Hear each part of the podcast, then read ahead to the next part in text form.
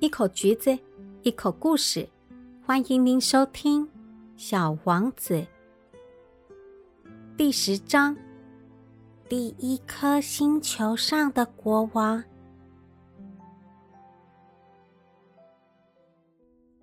小王子所在的星球附近还有三二五、三二六、三二七、三二八、三二九、三三零等几颗小行星。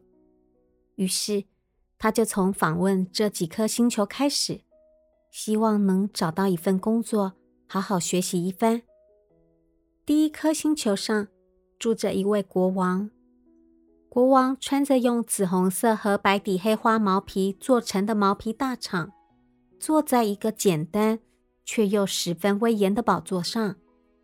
当他看到小王子时，喊了起来：“啊，来了一个臣民！”小王子思量着，他从来也没有见过我，怎么会认识我呢？他哪里知道，对国王而言，世界是非常简单的，所有的人都是国王的子民。国王十分骄傲，因为他终于成为某个人的国王。他对小王子说道：“靠近些，好让我看看你。”小王子看看四周，想找个地方坐下来，可是整个星球都被国王华丽的毛皮大氅给占满了。他只好站在那里，但是因为有些疲倦了，啊，他打起呵欠来。国王对他说：“，在一个国王面前打呵欠是违反礼节的，我禁止你。”打呵欠，小王子羞愧的说道：“我实在忍不住，我长途跋涉来到这里，还没有睡觉呢。”国王说：“嗯，那好吧，我命令你打呵欠。好些年来，我没有看见过任何人打呵欠了。对我来说，倒是有点新奇。”来吧，再打个呵欠，这是命令。这倒叫我有点紧张，我我打不出呵欠来了。小王子红着脸说：“嗯，那我命令你，一下子打呵欠，一下子不打呵欠。”国王碎碎念着，好像有点生气，因为国王最重视。他的权威必须受到尊重，他不能忍受有人不听他的命令。他是一位专制的君王，但因为秉性善良，所以他下的命令都很合理。他曾举例说：“如果我叫一位将军变成一只海鸟，而这位将军不服从我的命令，那么这就不是将军的错。”而是我的过错。过不久，小王子腼腆的询问道：“我可以坐下吗？”“我命令你坐下。”国王一边回答，一边庄重的把他那白底黑花毛皮大氅挪动了一下。可是小王子感到很奇怪：这么小的星球，国王有什么好统治的呢？于是他对国王说：“陛下，请原谅，我想问你。”国王急忙着抢着说道：“我命令你问我，陛下，你统治什么呢？”国王非常简单明了的回答：“我统治一切，一切。”国王轻轻的用手指着他的星球和其他的星球，以及天上所有的星星。小王子说：“统治这一切，统治这一切。他不仅是一个专制的君王，而且是整个宇宙的君王。那么，这些星星都会服从你的命令吗？那当然。”我说什么，他们立即就得服从。我是不允许无纪律的。这样的权利使小王子惊叹不已。如果掌握了这样的权利，那么他一天就不只是能看到四十三次落日，而是可以看到七十二次，甚至一百次，或是两百次落日，也不必挪动椅子了。于是他想起被他抛下的小星球，心里有点难过。他大胆的向国王提出了一个请求：“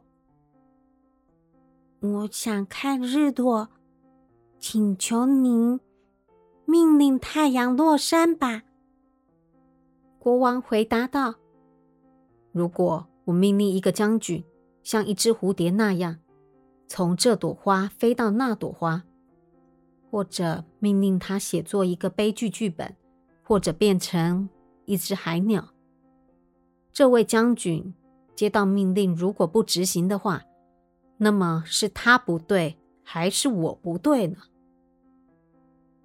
那当然是你的不对啊！小王子肯定的回答：“嗯，没错。”国王接着说：“向每个人提出的要求，应该是他们能做到的。权威首先应该建立在理性的基础上。”如果我命令老百姓去投海，他们非起来革命不可。我的命令是合理的，所以我有权要别人服从。那么，我提出的日落呢？小王子一旦提出一个问题，就会问到底。日落嘛，你会看到的。我一定会要太阳落山。按照我的统治科学，我得等到条件成熟的时候。小王子又问道：“这要等到什么时候呢？”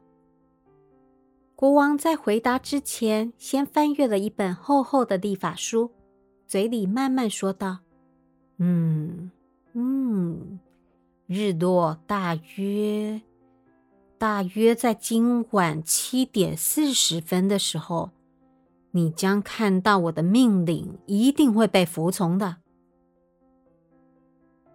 小王子又打起呵欠来了，他很遗憾没看到落日，他觉得有点无聊。他对国王说：“嗯，我没必要再待在这了，我要走了。”别走！这位好不容易有了一个臣民。而十分骄傲自得的国王说：“别走，我任命你为大臣。什么大臣？嗯，司法大臣。可是这没有一个要审判的人啊，很难说。”国王说：“我很老了，我这地方又小，没有放马车的地方。”另外，一走路我就很累，因此我还没有巡视过我的王国呢。嗯，可是我已经看过啦。”小王子说道，并探身朝星球的另一侧也看了看。那边一个人也没有啊。那你就审判你自己啊。”国王回答他说。这可是最难的，审判自己比审判别人要难得多。你要是能审判好自己，你就是一个真正有智慧的人。我吗？小王子说：“随便在什么地方，我都可以审判自己。我没有必要留在这里。”国王又说：“嗯。”嗯，我想在我的星球上有一只老鼠，夜里我听见过它的声音。你可以审判它，不时的判处它死刑，因此它的生命取决于你的判决。